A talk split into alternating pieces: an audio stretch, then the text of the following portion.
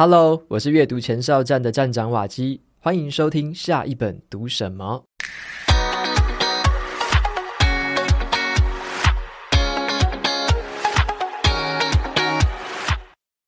Hello，今天我要跟大家分享的这本书叫做《刻意放松》。好，《刻意放松》这本书呢，是教我们如何调节压力，找回自己安定的内在。那我把这本书的收获整理成四个重点：为什么我们会这么疲惫？关于自我觉察的一些体悟，还有这个对于正向思考的误会，跟活在当下的真正含义。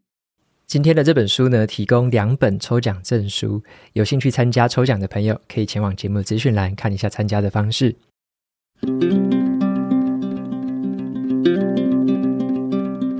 本集节目是由博客来赞助播出。在现在的社会啊，想要在人生的各个阶段过得更加宽裕跟从容，那懂得投资理财就是关键之一。为了帮助你掌握投资理财的奥妙，这个博客来呢，特别推出了一个线上书展，成就复利人生的理财方案。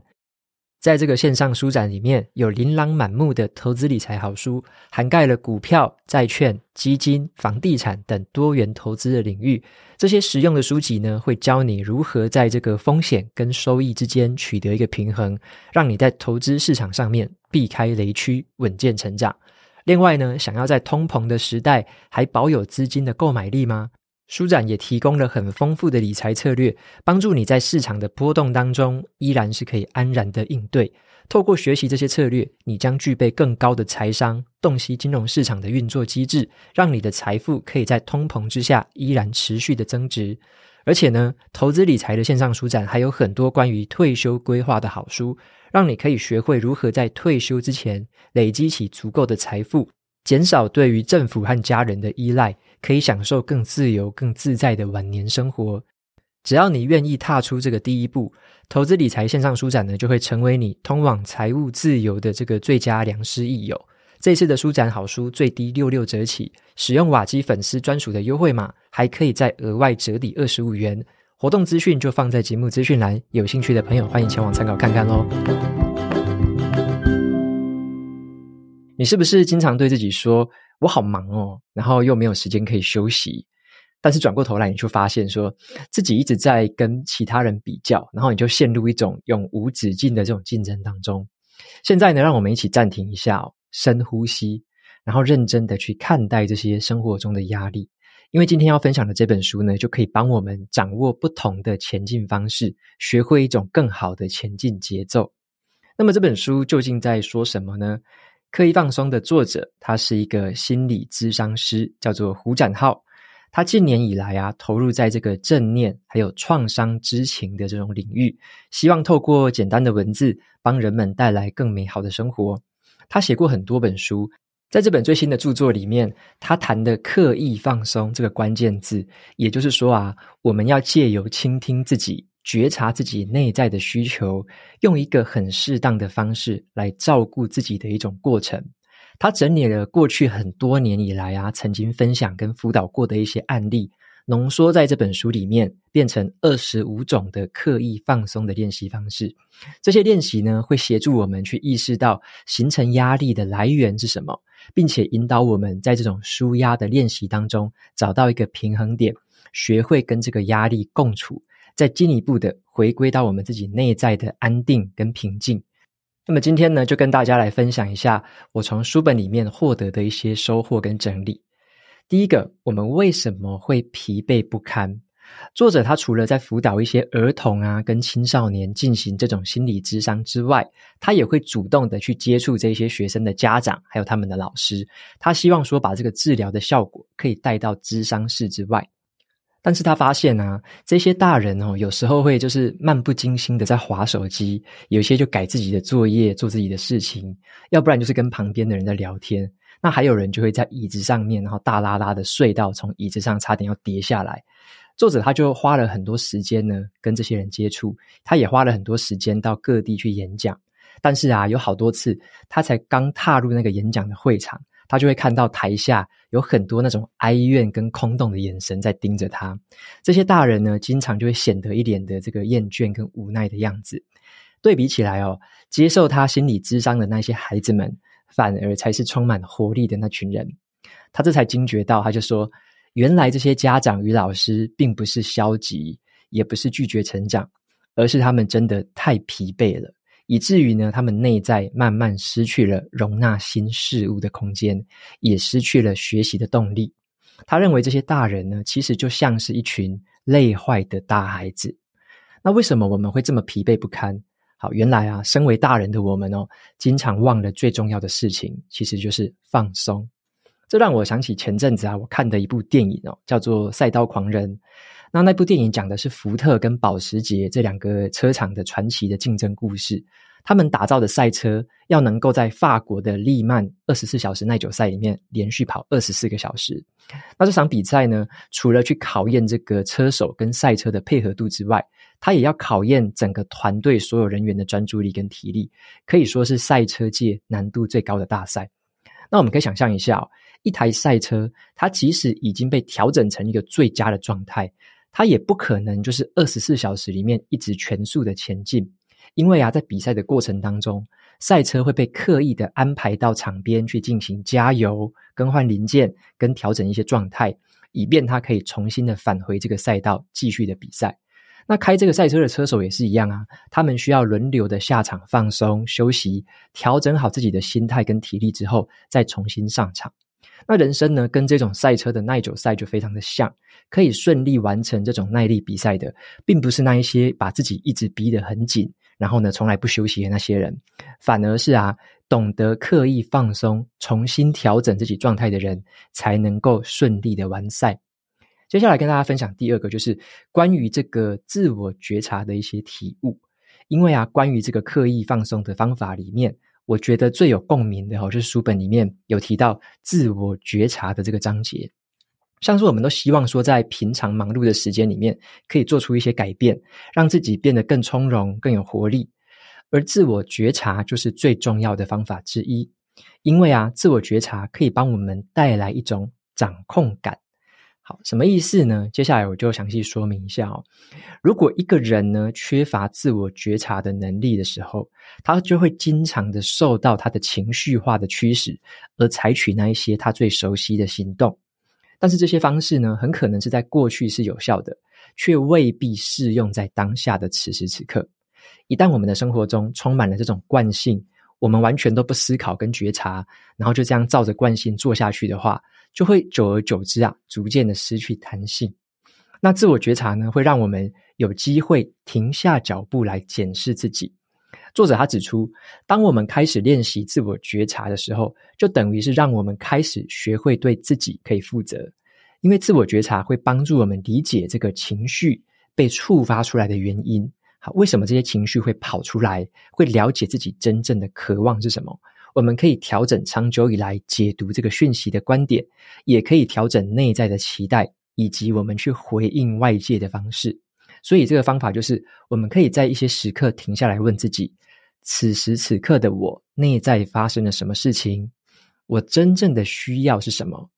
采取哪些行动才可以帮助我自己真正的达到目的？当我们可以静下心来回答这些问题的时候，我们就会有更好的答案跟回应这个世界的方式。那看到这一段的时候啊，我就回想起我自己的经验，让我更懂得怎么样自我觉察的一个关键。我认为就是自从我开始每天早上做三十分钟的瑜伽，开始感受到的一个事情。因为很多人觉得说啊，做瑜伽好像就是要弯下身子，然后要碰到自己的脚趾，或者是你的身体可能要弯成一半，哈，折得这样奇形怪状。但那只是一种比较表面的现象而已。我认为啊。做瑜伽对我自己起到了一种更深层的帮助，也就是说，我在弯腰下去的时候，我可以觉察到我的身体想要告诉我什么讯息，像是今天的肌肉是不是比较紧呢？是不是有哪边比较不舒服？在做瑜伽的过程啊，我其实就是在跟我自己身体在对话，去觉察我身体每一个地方的一个微小的反应。那长久下来，我就不会再觉得说自己没有办法碰到脚趾了，而是呢，我会每天多出一点点的延展，越来越接近脚趾。那这种每天刻意保留下来的瑜伽时间，也让我更能够了解自己可以掌控的东西，也就是我的身体。我不用担心那一些我无法改变的东西了，像是啊，别人可以做出哪些厉害的姿势，跟我一点关系都没有。我唯一会在乎的，就只剩下我对于我自己身体运作方式的了解。我能够觉察到自己身体的能力极限，我可以选择多做一点点，少做一点点。所以呢，学瑜伽让我学会了一件事情哦，我不用刻意的成为另外一个人，或者是强迫自己的身体要变成某一种形状，而是呢，在做瑜伽的过程当中，我觉察跟接纳自己身体当下的状态，这就已经非常足够了。当我知道自己可以移除所有的外在条件跟限制，我可以选择自己不用成为什么，这个时候，我觉得生命反而会变得更有趣。就像是作者所说的，自我觉察不等于改变，可是呢，没有觉察的话，往往就很难有所改变。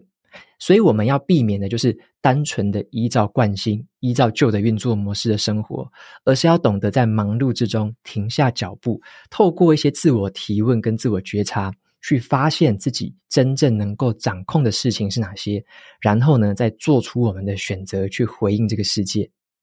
接下来呢，第三个跟大家分享的重点就是关于正向思考的一些误会。好，关于正向思考哦，我从书里面有获得一个很有趣的体会，就是我们对正向思考经常会产生一种误会。因为我就回想起有一位读者，他曾经传一个私讯问我，他就说：“诶，瓦基亚，为什么你的思考都很正向，但是我的思考就没有办法这么正向？难道是我有什么问题吗？”好，我觉得他的误会就在于呢。他有点想要跟我去比较。好，接下来我再详细说明哦。在这本书里面呢，作者他指出了很多人会倾向跟别人比较，希望说借由这个方式来找到自己的价值，来找出自己的问题。然而啊，在这种不断的跟别人比较、跟企图超越别人的过程当中，我们需要付出的代价就是我们会越来越不喜欢自己。跟自己变得越来越疏离，因为你的焦点永远是关注在别人身上，而不是自己的身上。好，如果我们都觉得说，为什么别人都可以正向思考，为什么别人都可以看见好的那一面，那我为什么看不见？这个时候就等于是陷入了这种跟别人比较的陷阱当中。在这边呢，我要正式的说明哦，正向思考并不是要强迫我们只能往好的方向去想，而是一种要我们直接面对自己想法的行为。好，就像是作者他所说的，正向思考的核心精神应该是直球对决，我们要去正视问题，不逃避，不扭曲，不否认。同时呢，帮助自己去拓展一些观点，以一个更宏观的视野来看见本来就存在的那一些正向因子。好，就像是说，嗯，有时候我会收到一些读者的跟听众的回馈嘛，告诉我说，这个说书节目有哪边可以做得更好，哪边做得不好。那我如果是用比较负向思考的方式，我可能就会觉得，诶，别人是在批评我，他质疑这些东西到底是有什么资格？好，我就会这样子去质疑他。但是啊，当我试着用正向思考的方式去直球面对的时候，我就会思考一下，对方的指教是针对哪一些具体的这个建议，哪一些事情的具体建议。好，针对这些事情，我可以有哪些方法可以调整好？好，这个时候呢，我的心中就会试着想出各式各样的这个解决方案，甚至我也可以选择不解决，这也是一种解决方式嘛。如此一来呢，我就不是强迫自己只往正面的方向想，而是我心中会出现很多很多可能的选项，那我只是挑选其中的一个来回应跟解决而已。作者他在书里面就写到这样子的一句话，他说：“懂得正向思考的人呢，他就不会被困在一个狭隘的解读当中，他也能够用一个更友善的态度来鼓励自己跟鼓励他人。”所以我认为啊。懂得正向思考的人，他并不是一厢情愿的乐观而已，而是他们心中拥有比较多的可能性，可以让他做出选择而已。最后呢，我来跟大家分享一下活在当下的真正意义哦。有一种说法是啦，如果有一个人一直活在过去的话，他就会感到很多的懊悔；如果一个人他都活在未来的话，他就会产生很多的焦虑。只有当我们活在当下的时候，才能感觉到一种很清澈跟宁静的心情。但是，到底要怎么样的活在当下才叫做好的活在当下呢？作者他就指出，活在当下并不是一种享乐至上的主义哦，或者是哈对什么事情都摆烂不管的意思哦，这个不是活在当下哦。他认为呢，活在当下是指我们已经很认真的去反思过去，然后呢，也很用心的去规划未来。接着，你就让自己很专心的去处理眼前的事情，让自己好好过生活，活在这个当下。那这个和我自己写第一本书叫做《只工作不上班的自主人生》里面有一个观念，我觉得十分的契合。我在书里面就写到说，活在当下是一个陷阱。好，因为呢，当我们没有去检讨过去，我们没有去规划未来的时候，我们会对自己现在的一些玩乐啊跟放松的这个行为感到一种愧疚感，就好像我们有一些事情应该做却没有做。那种愧疚感呢，会一直纠缠在我们的心头上面哦。这也是很多人呢很难真正放松的原因之一。我对于能够活在当下的这种感触就是这样子。我在书里面是这么写的：能够瞻前顾后又把握当下的人，才是对自己人生负责的驾驶。总是顾此失彼，只会活在当下的人，那就是任由人生迷航的这个乘客。好，所以说，为了能够更好的活在当下。作者他在书里面就给出一些简单的建议，像是啊，面对我们生活当中一些繁杂的工作，就是要静下心，专心的列出一些待办事项，然后呢，再依照顺序一次专心做好一件事就可以了。我们反而会发现哦，做这些事情所花费的时间，其实比想象当中的还要少，因为当我们在专注做这一件事情上面。我们就不需要再去花心力、分心去担心其他的事情，做起事来，这个心情也会轻松许多。所以我自己的建议就是哦，我们要懂得去刻意规划一些玩乐跟休闲的时间。例如啊，你在一天当中就固定给自己半小时到一小时的休闲时间，你就可以在那个时间里面尽情的逛社群网站，浏览一些科技新知，追一部自己很喜欢的美剧。那这么刻意的安排呢，是为了让自己活在当下的时候，你就不会产生那种顾虑或者是愧呃愧疚的感觉。该工作的时候就好好的工作，该放松的时候就要好好的放松。所以最后呢，来做一个总结哦。整体而言呢，啊，刻意放松就像是一个觉察自己、接纳自己、照顾自己的过程。这是一种很有意识的刻意而为之的一种修为。那刻意放松这本书呢，它透过很多生活化的故事，再加上一些步骤化的练习，让我们可以学会在忙碌的生活当中按下这个暂停键的方法。暂停之后再重新出发，反而会让我们复原的更好，更有活力。如果啊，你觉得自己对于忙碌真的是忙上瘾了，然后就是有点工作狂的感觉，或者是你有一种那种懈怠恐惧症，就是不想要懈怠，不想要怠惰下来，甚至是你可能陷入了一种用脑过度的生活，那这本书呢，它可以教你去解读这些压力的来源，从自我觉察的练习当中找回自己生命的平衡点。让我们一起展开这场从新开始的这个放松练习，勇敢的面对压力，并拥抱一个更轻松、更充实的人生吧。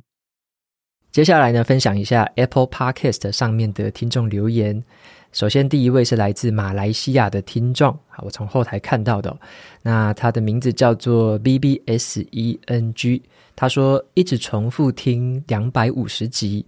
他说：“瓦基你好，我是来自马来西亚的听众，很喜欢那个十年之后，还有那个说英文的这个瓦基的方法，目前也尝试用这个方法来做点什么。谢谢你每一次 Podcast 的这个说书分享。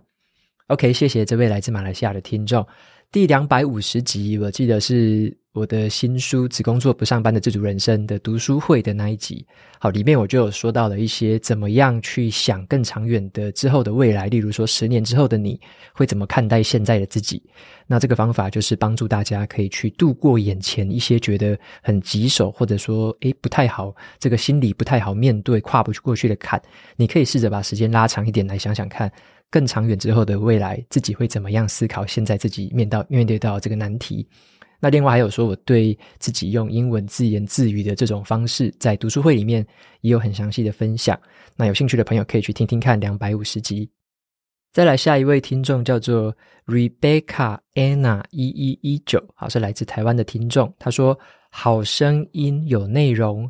意外听到的好声音。原本不阅读的我，完全讲到了自己的心里，让我的生活收获很多。”那这些方法的运用，也让我的生活有所提升，也开启了我的阅读之旅。谢谢瓦基。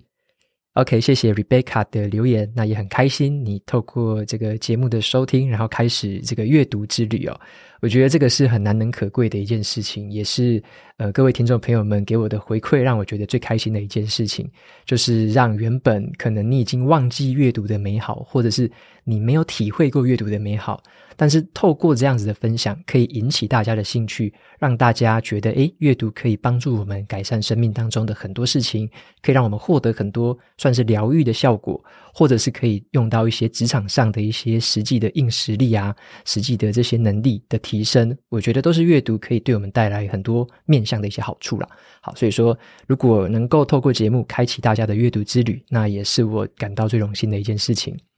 再来第三位听众叫做 K 一八四一，好，他说，呃，Katrina，OK，这位听众名字应该叫做 Katrina 了，好，他的名字留在不同的地方。他说，从原力效应这一集听到了利他共赢的观念，就像是被敲醒了一样。那过去呢，自己经营一些非营利组织，虽然说另外有一个稳定的正职工作，可是业余的时间至少会花五十到六十趴以上的时间跟心力在经营这个非营利的协会，甚至呢参加了全国性的竞赛，在很密集的时间内产出了成果之后，幸运的获奖。